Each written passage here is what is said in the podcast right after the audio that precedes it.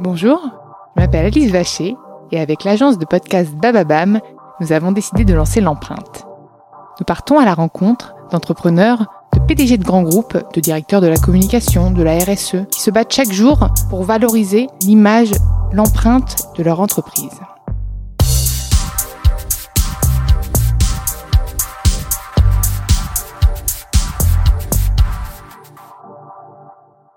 Dans ce nouvel épisode de l'empreinte, j'ai le plaisir d'accueillir Olivier Mathieu, fondateur de Price Minister, aujourd'hui Rakuten, et président de The Camp. Bonjour Olivier. Bonjour. Je suis ravie de t'accueillir.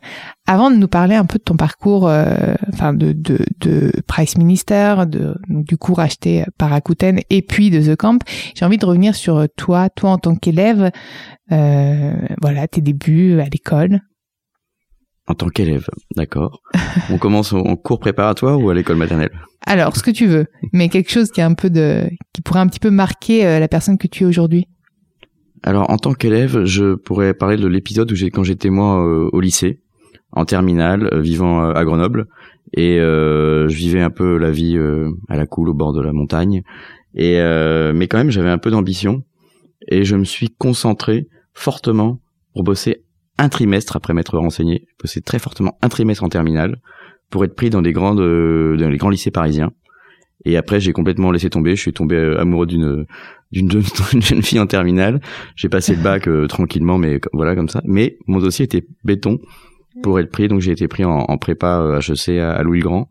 Et euh, c'était un peu. Grâce à un trimestre de ben, travail uniquement, tu vas en faire râler là. Hein. non, mais je me suis renseigné. Je, je conseille aux jeunes. Il faut vraiment bien travailler le deuxième trimestre. Attention. Parce qu'ils regardent ça. Ensuite, à la, fin, on est déjà sélectionné. Donc, il faut se concentrer sur la courbe et avoir l'effort très euh, focus. Et ensuite voilà, donc ensuite j'ai été pris, je suis pris, j'ai pris le TGV, j'ai vécu à Paris, euh, laissant ma famille derrière moi, intégrant le, le quartier latin et euh, je connaissais pas du tout Paris, donc c'était marrant d'arriver dans cet endroit un peu mythique qui est la, rue euh, Saint-Jacques, euh, Sorbonne, Louis Grand, etc. Et je suis devenu parisien et j'y suis resté 18 ans euh, ou plus avant, avant de finalement décider d'aller vivre au bord de la mer à Marseille. Qu'as-tu fait pendant 18 ans du coup à Paris? J'ai commencé ensuite, bah j'ai fait mes études et puis ensuite j'ai euh, été dans la publicité. J'ai travaillé dans des grands groupes euh, américains, euh, BBDO, DDB, pour des grandes marques de grande consommation. Et puis j'ai vu arriver le numérique à ce moment-là. Euh, j'ai travaillé pour la marque AOL, qui a pas été l'énorme succès euh, attendu, mais au début c'était comme une des marques mythiques du début du digital.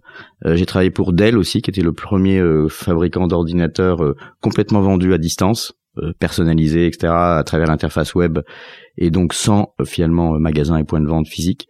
Donc c'est les quelques trucs du début en fait de ce qu'on a appelé ensuite le e-commerce, le digital, le numérique, les premiers FAI. et tu voulais vraiment travailler pour des marques clés? Des marques emblématiques puisque ce que tu me cites c'est quand même des marques assez emblématiques. Mais moi j'adorais enfin après HEC, je me suis dit que le, le plus marrant c'était pas forcément d'aller faire de la finance, du conseil ou autre mais c'était vraiment de créer des marques. C'était le métier probablement le moins bien payé quand on sortait d'une grande école mais le plus fun on travaillait avec des réalisateurs, des photographes, on, on, on, parlait de la disruption, c'était le début du mot disruption, on en parle tout le temps maintenant dans le numérique, mais ça vient vraiment de ces années-là en fait, c'est-à-dire euh, créer des campagnes disruptives euh, qui euh, font émerger un message sur un marché, un besoin auprès des consommateurs, et finalement l'histoire de la marque, ce qu'on appelait, ou ce qu'on appellerait maintenant aujourd'hui le storytelling, c'était comment emmener un consommateur par la main, lui donner envie, lui faire aimer, puis acheter, puis recommander des produits. Et donc euh, tout ça, ça me semblait euh, hyper euh, créatif et marrant, tout en restant dans le monde des affaires. Ça, ça faisait le lien entre la créativité et le business. Et ça a bien fonctionné. On a fait des, j'ai travaillé pour les grandes marques de consommation qui étaient du groupe Danone, comme une des plus connues pour lesquelles j'ai travaillé assez longtemps, c'était Badois par exemple. Est-ce qu'il y a un espèce de sentiment d'appartenance à la marque quand on travaille pour une grande marque ou pas? Oui, oui, on s'approprie les codes de la marque. Puis en plus, souvent, on remonte dans le passé de la marque. Donc il y a une notion de racine, euh, d'ADN. On essaie de comprendre d'où elle vient. Euh, si on prend euh, la marque Badois qui est restée très très longtemps chez DDB dans les années 70, ils étaient positionnés sur la santé.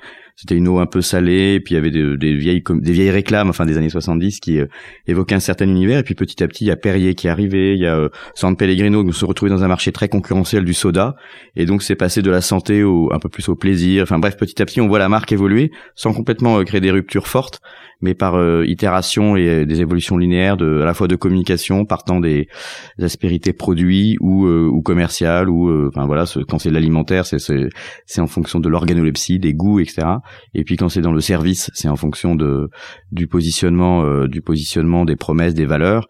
Et quand c'est dans le voilà et quand c'est dans le domaine de la santé c'est en fonction des, des formules chimiques. Mais enfin au départ on part de réalité produit et servicielle et on essaie de le transformer en communication en histoire qui tient sur euh, qui tient quand même euh, ou qui répond ou qui soit qui résiste euh, au, au, discours et qui ait une cohérence entre une stratégie, une vision, une communication et, euh, et une promesse consommateur. Et cette passion pour les marques a fait que tu as fini par créer la tienne? Oui, parce qu'à force de travailler pour des marques qui n'étaient pas la mienne, j'étais, euh, comme on dit, conseiller mais pas payeur. Donc on donne des conseils, puis parfois les conseils ne sont pas suivis euh, des actes. Il y en a comme une dont j'étais très fier, qui était euh, d'avoir euh, lancé la marque Badois Rouge, parce qu'elle existe encore ah, aujourd'hui. Toi, Badois Rouge. Et parce qu'on s'était dit, c'est comme assez basique hein, comme recommandation, mais c'était bien, c'était de dire on va passer du vert au rouge, donc c'est la couleur complémentaire qui comprend en gros les, les valeurs complémentaires, c'est-à-dire passer du, du, côté sage et froid du vert au côté plus énergique du rouge, plus pétillante en plus, avec oui, avec une, une, mm. une gazéification qui est un peu différente.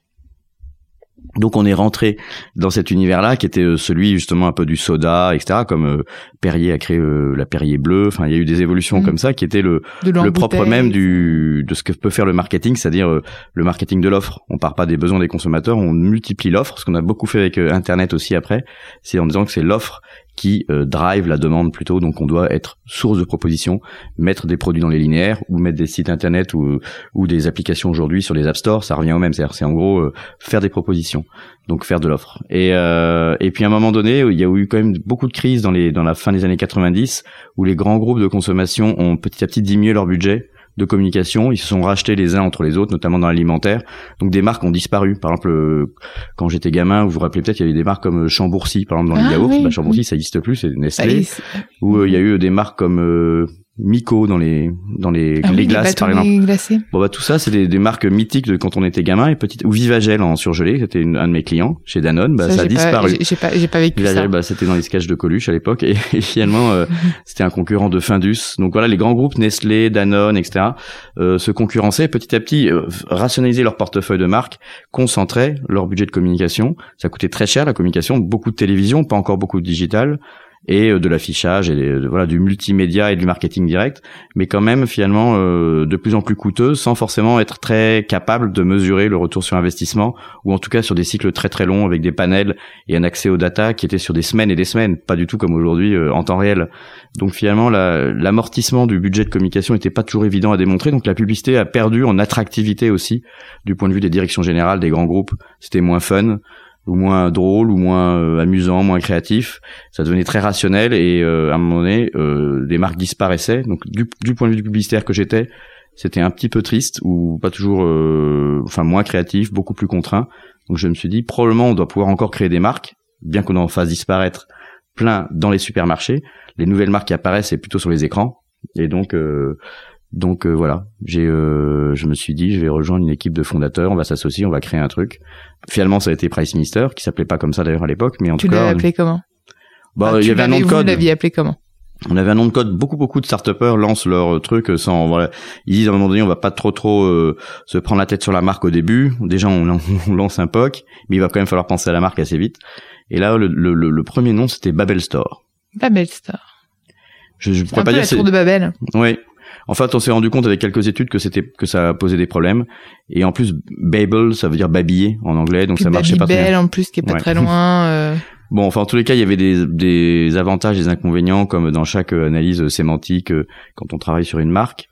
Et Price Mister, on s'est, euh, on a, on a travaillé avec une agence de nommage, Nomen, qui, qui est assez connue, et c'était, on était un de leurs premiers contrats vraiment dans le digital.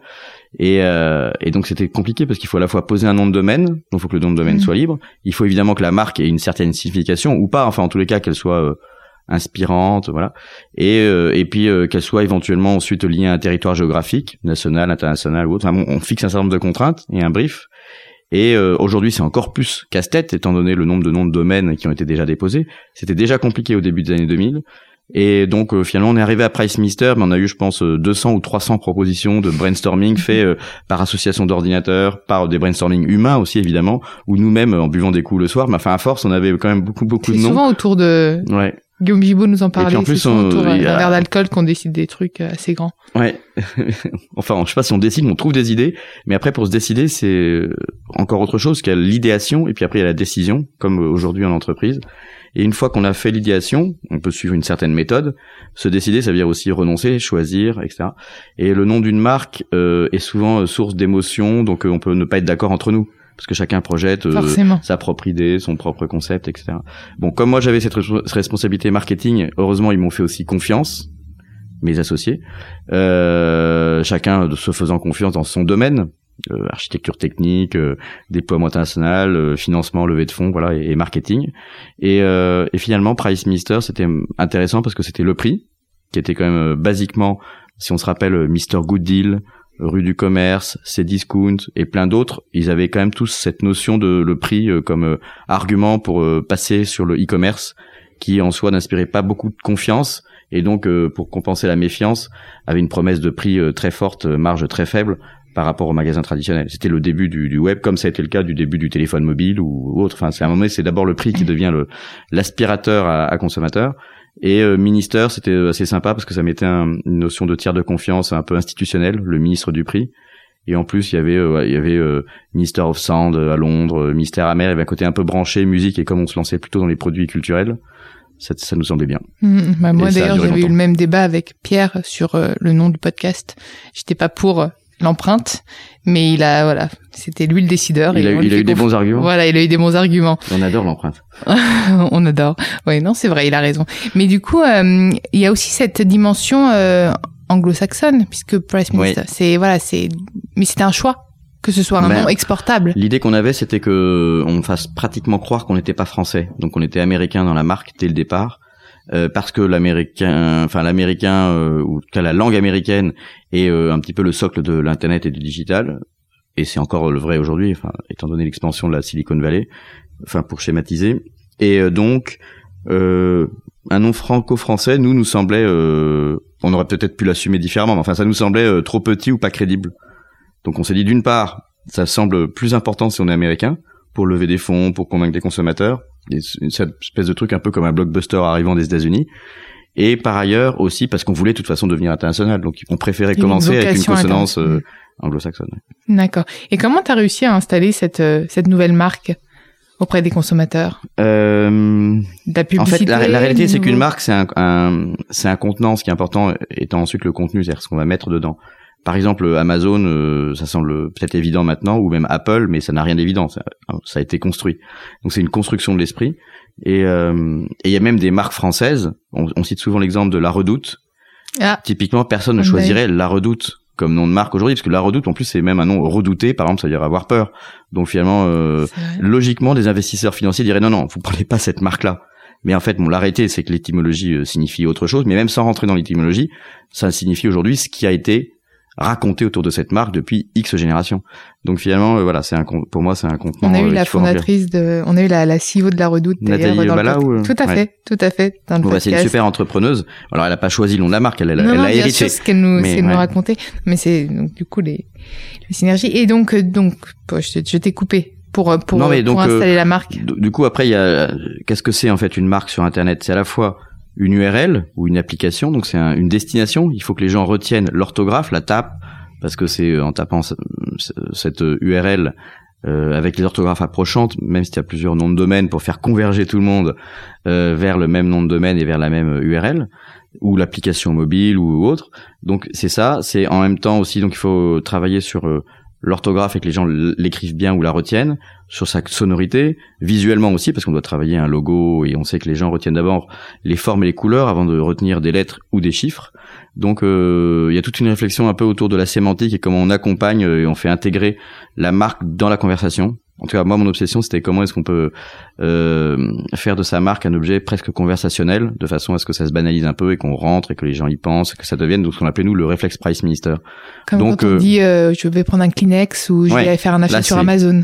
Ça, c'est euh, l'idéal, évidemment. Mm. Euh, et quelques marques ont réussi. Et Kleenex, c'est un bon exemple. Bon, il y, en a dans, dans l'univers de, il y en a, dans- on cite souvent, euh, euh, et effectivement, euh, Frigidaire aussi, mais ou Fermeture Éclair, par exemple. Enfin, il y en a quelques-uns comme ça qui étaient des marques.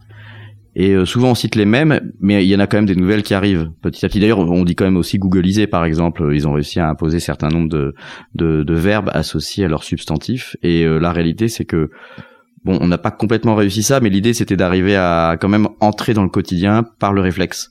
Le réflexe qui était pour chez nous marketplace, place de marché, achat-vente, donc de faire euh, acheter et vendre les gens. Donc on a construit tout un discours et une philosophie qu'aujourd'hui on appellerait pratiquement le développement durable parce qu'on était déjà sur l'idée de recyclage qui a aussi aussi été reprise un peu par euh, pas tant que ça d'ailleurs mais un peu par le bon coin. C'est-à-dire l'idée de pouvoir acheter un produit puis le revendre puis l'acheter. C'était eBay qui a quand même inventé ce ce concept très basique de mettre en relation des acheteurs et des vendeurs simplement sur euh, internet euh, et donc nous on a prolongé ça mais avec une notion de tiers de confiance. C'est-à-dire euh, sur eBay il y avait des enchères mais il n'y avait pas la- le paiement en ligne. Il y avait ils n'avaient pas d'ailleurs fait l'acquisition de PayPal à cette époque-là. Donc on était les seuls à mettre en relation des acheteurs et des vendeurs avec euh, un portefeuille ou un porte-monnaie ou un compte séquestre entre les deux qui permet de sécuriser la transaction, de pouvoir rembourser l'acheteur ou le vendeur parce qu'ils s'envoient pas l'argent en direct, ils le mettent sur un compte tiers, tiers de confiance. Et ça, c'était notre positionnement de départ. Donc c'est comme ça qu'on s'est imposé en tant qu'artisan de la confiance, en disant vous n'avez pas besoin de faire confiance à des acheteurs et des vendeurs qui ne se connaissent pas entre vous. En revanche, faites confiance à un système, Price Minister, le ministre des prix, tiers de confiance. Et, euh, et donc c'est comme ça qu'on a essayé de créer un réflexe petit à petit. Et on a cette fierté qui est qu'on a vraiment inventé ce compte, euh, ce qu'on appelle escrow account, compte séquestre, c'est le, le terme anglais, qui est aujourd'hui celui de Airbnb ou de Blablacar. En fait, euh, la relation euh, entre un Escroc. passager et un conducteur, ouais. mais escrow en anglais, hein, c'est euh, E-S-C-R-O-W, ça Ouais. veut dire séquestre. Et, euh, et donc, euh, et donc finalement, ce principe de mise en relation intermédiaire avec paiement et, et transactions financières entre deux individus, peer-to-peer ou C2C, euh, on était les premiers à vraiment le faire. Donc ça, c'était assez euh, excitant. Et c'est comme qu'on imagine une première innovation technologique et qui s'est complètement banalisée euh, euh, euh, dans, enfin, par la suite, parce que c'est devenu maintenant tout le monde le fait. Et d'ailleurs, euh, une, autre, une autre innovation très simple qu'on avait qu'on a lancée, c'était la lecture du code barre aussi, Ah, puisque toutes les bases de données qu'on avait de livres ou de DVD, c'était avant, c'était avant le QR, le QR Ouais, code. avant le QR. On avait le, on avait le, enfin je peux pas faire de, de démonstration parce qu'il faudrait que j'ai des, produits. Et là on manque un peu d'images, mais euh, Essaye de le faire avec la voix. mais avec la voix, voilà, et il n'y avait même pas l'application mobile, donc au début on pouvait juste taper un code barre. Il y a 13 chiffres, euh, ce qu'on appelle le code EAN, sous n'importe quel livre, CD, DVD, euh, ou jeu vidéo ou quoi que ce soit. Donc il y a sous le code barre, il y a 13 chiffres, on pouvait les taper. Et nous on avait pré euh, en fait le catalogue, on gérait, on générait un catalogue géant de produits qui permettait de récupérer la photo, le nom de l'auteur, euh, enfin tous les, descriptifs techniques du produit, sans que sans que vous ayez vous en tant que vendeur à ressaisir toute la- l'annonce. Et puis ensuite, quand on avait quand on a eu des lecteurs optiques, soit avec d'abord une webcam sur l'ordinateur et ensuite évidemment l'é- l'émergence du mobile, c'était directement la lecture du code barre sans plus avoir à taper les chiffres. Hmm. En fait, c'est des trucs euh, tout basiques et ce qu'aujourd'hui évidemment sont passés dans le quotidien. Non, mais, on est, c'était on- mais en les mettant sur le marché, c'était le code barre et le compte séquestre. Hmm. C'est deux trucs qui nous ont échappé, enfin qui nous ont échappé, enfin, qui sont devenus Ouais. courants quoi. Mais voilà. Et euh, donc ça a été racheté par Rakuten. Dix ans après. Dix ans ouais, après. Dix ans après, ça a été racheté par Rakuten, un qui petit est peu de un- ce rachat et de. Rakuten, c'est un grand groupe japonais euh, qui était coté en bourse depuis 2000, quatre- euh, quatre- qui je crois qui a été créé en 97, donc à peu près contemporain de Amazon euh, et eBay, à une ou deux années près. Et ensuite euh, introduit en bourse au Japon, à Tokyo, c'est le Jasdaq, l'équivalent du Nasdaq euh, japonais. Euh, et donc à- à- à- avec des très grosses levées de fonds, en centaines de millions de, de dollars, a- est devenu un conglomérat japonais qui associe à la fois euh, de l'assurance, de la banque, du voyage, du e-commerce traditionnel, etc., etc., place de marché. Et donc, et même aujourd'hui, ils font de la téléphonie mobile euh, comme euh, Free ou Iliad. Donc, énorme conglomérat qui doit valoir euh, autour de 20 milliards de dollars aujourd'hui en capitalisation boursière. Donc, beaucoup plus petit qu'un Amazon. hein, c'est peut-être euh, 20 fois plus petit qu'Amazon ou voire 40 fois plus petit qu'Amazon. Cependant, euh, c'est quand même très gros, beaucoup plus gros que ce qu'on était, et beaucoup plus gros que, tous les groupes français du, numérique. Et euh, là, ils nous ont racheté parce que pour eux, euh, arriver en Europe, c'était pas évident, sans connaître la culture ni française, ni allemande, ni anglaise. Donc, c'était beaucoup plus rapide de faire des acquisitions sur des gens qui avaient déjà un peu de part de marché face à Amazon ou eBay. D'accord. Et euh, comment euh, parle-nous un peu du rachat aussi dans le dans les faits sur la marque, sur bah, comment comment le nom a disparu finalement Price Minister Ça a pris du temps. Ça a pris du temps parce qu'au début, Price Minister était quand même implanté avec plus de 90% de notoriété assistée. Là où Rakuten avait moins de 10%, personne ne connaissait une marque japonaise. Donc on s'est retrouvé finalement à se poser la question est-ce qu'on lance la marque Rakuten? Hmm. Euh, from scratch, c'est-à-dire vraiment comme ça. Rakuten France, oui. Oui. et on l'a pas, on l'a pas fait tout de suite. On a mis juste le petit mot Rakuten. On a attendu de voir ce qui se passait. Et euh, moi, j'avais, euh, j'avais en fait le, le, risque perçu, c'est qu'ils pensent que c'était facile de lancer Rakuten et de tuer la marque Price Minister hmm. sans investir. Donc je résistais à ça en fait pendant assez longtemps.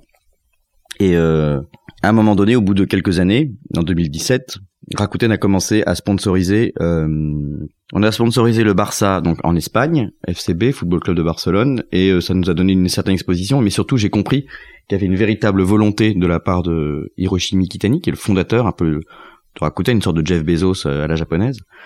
Et, et donc là, j'ai compris qu'il mettait enfin beaucoup d'argent dans sa marque. Oui, parce que quand même, quand on fait des partenariats sportifs, mmh. oui, c'est 50 millions d'euros par par an, sur avec des engagements sur plusieurs années en plus. Donc il y avait au moins 200 millions d'euros d'engager, c'est encore le cas, il est encore sponsor là, pendant quelques années de, du Barça, mais pareil de la dans la NBA euh, basket américain qui sponsorise les mm, Golden State Warriors, c'est-à-dire l'équipe de San Francisco, donc c'est aussi beaucoup d'argent.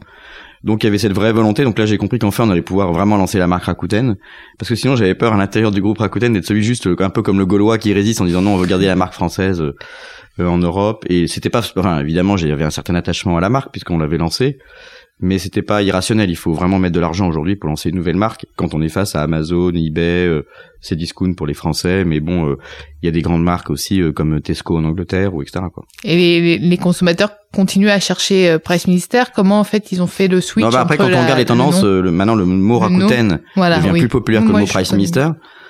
Pour maintenant, le mot Rakuten juste commence à passer vraiment devant mais pendant de nombreuses années, euh, Rakuten était en dessous. Mais là, maintenant, on a fait des campagnes télévision, de la, du, média traditionnel, évidemment beaucoup en ligne, et puis des promotions euh, vraiment pour euh, convertir les gens de, d'une marque vers l'autre. En, même temps, c'est pas très compliqué parce que après les redirects purement numériques de, des URL se font automatiquement. Donc on, on perd pas les on perd pas les gens qui tapent Price ils arrivent sur Rakuten. Et puis aujourd'hui, on a beaucoup de moyens de communication pour installer une nouvelle marque, donc ça c'est assez. Oui, oui, mais ça coûte cher. Il faut des moyens. Et qu'est-ce qui t'a qui, a fait que tu es parti finalement? Bah, Une fois que la marque était complètement lancée, là si vous allez chercher l'application Rakuten, il n'y a plus marqué Price Mister, donc c'était euh, pour moi c'était la fin d'une histoire, donc je voulais pas être celui qui... Euh, enfin, j'aimais bien être l'idée de celui qui a lancé Rakuten, mais pas forcément en plus le rester. Donc c'était un autre, c'est moins entrepreneurial comme aventure. C'est plus de, de la gestion d'une, maintenant de la, du développement de la marque Rakuten à l'international mais c'est la marque de Rakuten d'un fondateur qui est Hiroshi Mikitani, qui est coté en bourse et qui a une vision globale sur la planète. T'avais besoin d'avoir ta marque à toi. Un peu, un peu, mais c'est c'est aussi parce que ça faisait longtemps que j'étais là et que je trouvais bien de laisser la place à d'autres.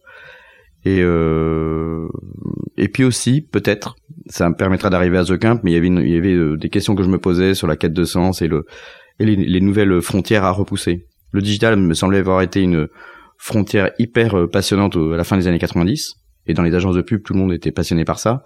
Et puis il y a eu d'énormes crises aussi, mais enfin c'était euh, une sorte d'inspiration forte. Et puis 15 ans après, euh, il me semble qu'il y a une nouvelle frontière et qui était voilà qui est celle que moi j'appelle celle du de la responsabilité sociale des entreprises, RSE, et puis de de la transformation du monde actuel qui se fait autour des questions d'écologie, développement durable, d'inclusion sociale. La transformation numérique étant un des aspects qui euh, à laquelle j'ai participé, qui a créé plein d'opportunités des créations d'emplois, des créations de jobs, des nouvelles marques, mais qui a aussi détruit beaucoup d'emplois par l'intelligence artificielle, par euh, les inquiétudes que crée aujourd'hui la technologie. On peut pas juste dire, euh, sauf être complètement euh, bené, on peut pas juste dire que le digital c'est que génial et que c'est que positif. Il y a euh, énormément de problèmes de consommation énergétique, de destruction d'emplois, de, de problèmes de formation, de, de, de, de, clivage de génération aussi. Ça crée des énormes ruptures générationnelles entre les plus jeunes et les plus connexion, puisque dans toute la France n'était pas. Non, mais il y a la France déconnectée. Il y a aussi la, fracture numérique sociale, générationnelle et territoriale. Enfin bref, donc moi, je, en tout cas, je préfère garder les yeux ouverts sur les problèmes et en même temps euh, transformer les problèmes en opportunités. Et donc, à force, à force d'avoir fait que du digital, je me suis dit qu'il fallait s'intéresser à d'autres choses. Et je comprends aujourd'hui, à mon avis, enfin, je comprends pas tout, mais que le digital est probablement une composante à l'intérieur d'une révolution beaucoup plus euh, globale, qui comprend euh, l'international, qui comprend le, la, démographie, qui comprend le climat, qui comprend euh, toute la chaîne de production, de consommation et le sens. Et d'ailleurs, ce qui me donne raison, que vous, ce que vous savez sans doute, c'est que les jeunes aujourd'hui veulent plus du tout aller dans un grand groupe comme le faisaient nos parents. Donc ils quittent euh, finalement ils n'ont pas de carrière de vocation euh, spécialement euh, de type salarial. Il y, a, toujours plein de salariés, c'est pas c'est pas la fin du salariat, mais enfin en gros leurs aspirations c'est la quête de sens, c'est réconcilier un peu ses compétences, ce qu'on peut apprendre à l'école pendant ses études avec ses valeurs, et pas être vivre en conflit. Comme nous on l'a fait, on a tous été, on a été très nombreux à vivre en conflit, c'est-à-dire avoir des aspirations, mais en même temps euh, mettre en application ses compétences pour gagner de l'argent plus vite ou voilà enfin pour plein d'autres raisons. Et puis à un moment donné bon on a petit à petit on abîme un peu la terre on abîme un peu euh, on abîme un peu nos ressources euh, y compris socialement et ce qu'on va, ce qu'on peut laisser à nos enfants est pas forcément joli joli, donc on peut se reposer la question. Comme le début de ton parcours où tu as d'abord t'es allé dans des grands groupes, des, des, grosses marques comme le mien, moi pareil, j'ai mm. commencé chez Canal+, chez Carrefour, et puis finalement j'ai rejoint une startup euh, green. Mm. Euh, donc euh, on a on a tous ces mêmes problématiques et je te rejoins là-dessus. Et j'ai l'impression que finalement t'es un peu précurseur de tendance puisque t'es allé sur le digital un petit peu avant, enfin un petit peu avant pas j'étais pas le premier mais pas le premier mais t'avais vu voilà je venir et puis là maintenant la, la RSE la responsabilité mm. sociétale de l'entreprise qui nous d'ailleurs dans l'empreinte on essaie toujours d'avoir d'avoir euh, d'interviewer des personnes euh, notamment sur cette dimension là qu'on trouve euh, euh, indispensable en termes de branding et, euh, et, donc c'est ce qui t'a permis toi de fonder, enfin ce qui t'a permis, ce qui t'a incité à fonder The Camp finalement. Alors c'est pas moi qui ai fondé The Camp. Enfin à rejoindre. J'ai rejoint The Camp euh, à la présidence. Euh, et le projet avait été lancé par Frédéric Chevalier, qui est un, entrepreneur qui est euh, un peu plus âgé que moi, mais qui, qui, avait aussi fait partie de cette première évolution à travers le monde des agences, du numérique, euh, de la communication, beaucoup dans le, dans le domaine de la grande distribution et du retail. Et une entreprise s'appelle ICO, qui est, qui est connue, cotée en bourse et qui est une grosse boîte, qui marche très bien, très profitable. Euh, et puis lui, après avoir tout, fait cette aventure ICO, il a voulu, il avait gagné de l'argent à titre personnel, et il s'est probablement posé la question comme le, certains se la posent euh, parfois autour de 40 ans, parfois autour de 50 ans, mais enfin en tous les cas, euh, il avait à la fois les moyens et l'intelligence et la vision de se dire qu'il pouvait faire autre chose et de, et de, se dire voilà, on est dans un monde où ceux qui gagnent de l'argent vivent coupés de la réalité euh, et puis il y a beaucoup de gens qui gagnent pas beaucoup d'argent et qui eux vivent vraiment dans la dans la gadoue en quelque sorte. Et le lieu de The Camp, c'est ça, c'est un lieu qui devrait réconcilier, et en tout cas c'est ce qu'on essaie de faire, et parfois avec succès, mais c'est pas toujours évident, réconcilier le business d'un côté et l'impact, de se dire on va pas faire du business à court terme pour optimiser les profits tous les quarters, tous les trimestres, et finalement à très court terme on serre les boulons, mais on détruit de la valeur, on abîme la planète, on crée des inégalités, ce qui est quand même vrai, euh, voilà, c'est une réalité du monde capitaliste qui a ses qualités, mais qui a aussi, euh, si on n'y prend pas garde, euh, et un peu abîme, abîme ou détruit en partie. Et puis il y a le monde de l'impact de l'autre côté, qui est soit la responsabilité du monde politique avec l'argent public, mais il n'y a plus d'argent public, ou le monde euh, des ONG, mais du coup elles sont soumises à l'appel à donation, aux mécènes, et le financement n'en est pas simple.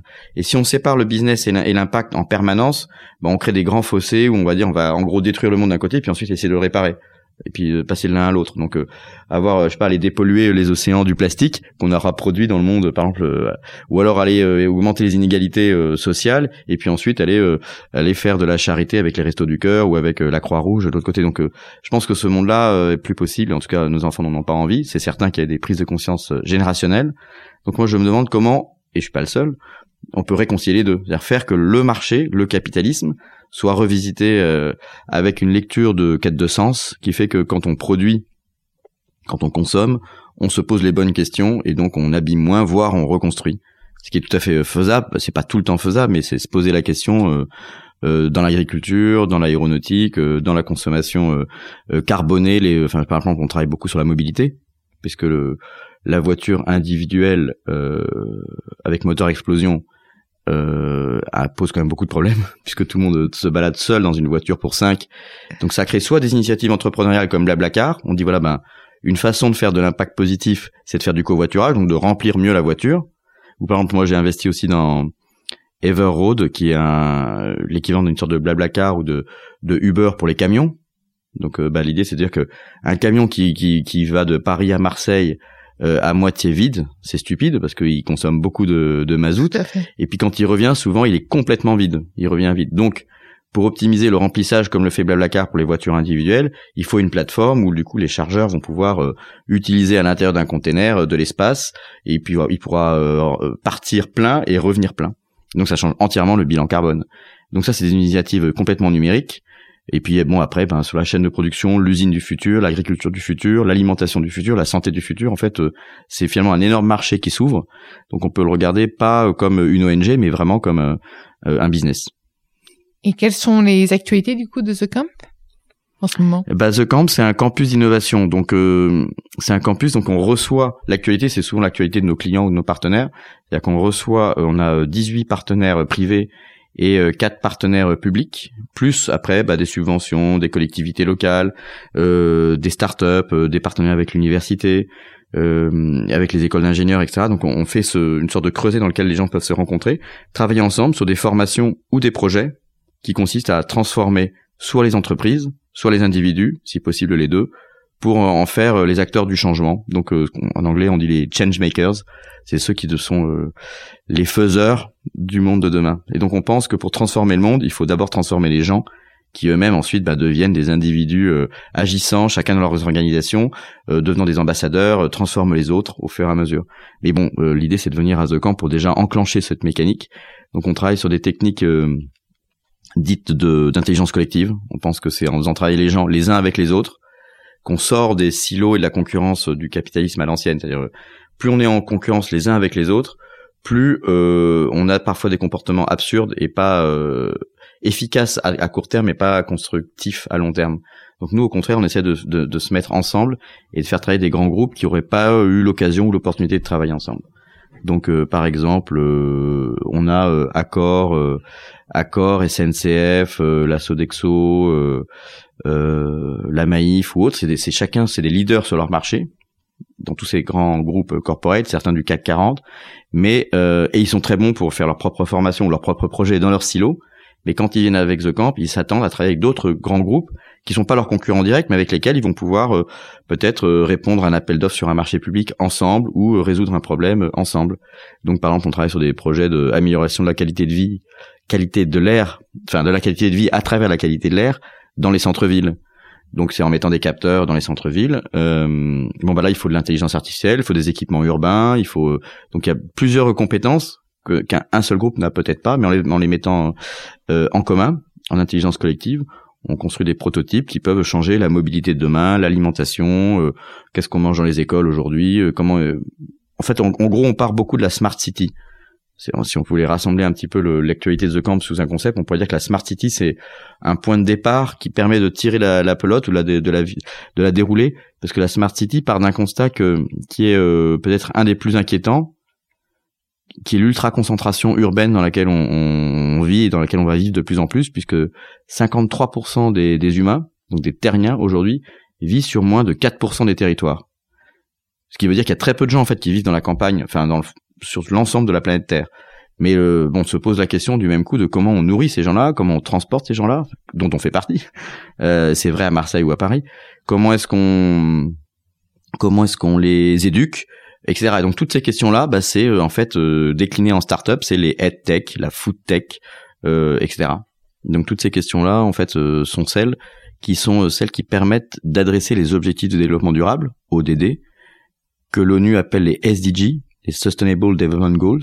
Il y en a 17. C'est les, pour nous, les 17 objectifs les plus importants de l'humanité. Donc au moins il n'y a pas de débat, c'est pas nous qui les avons décidés, mais ça, ça prend les questions. On, on en parlait tout à l'heure de, de mixité, le gender mm. balance, homme-femme, c'est un des objectifs.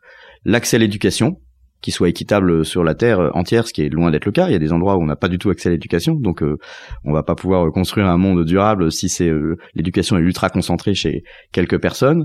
Euh, la diversité, évidemment la décarbonation et les émissions de CO2, l'alimentation, etc., la santé, enfin bref.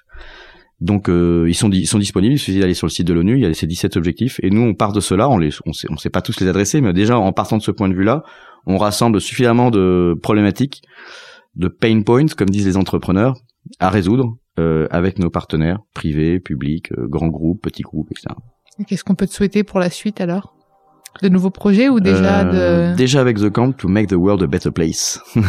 Ah, bon bah, si c'est pas beau tout ça. Bah, merci beaucoup Olivier euh, d'être venu dans l'empreinte. Vous pouvez retrouver tous les épisodes sur Bababam, Spotify, Deezer et sur toutes les applications de podcast. N'hésitez pas à liker, partager et commenter le podcast et suggérez-moi des profils intéressants, je me ferai un plaisir de les recevoir.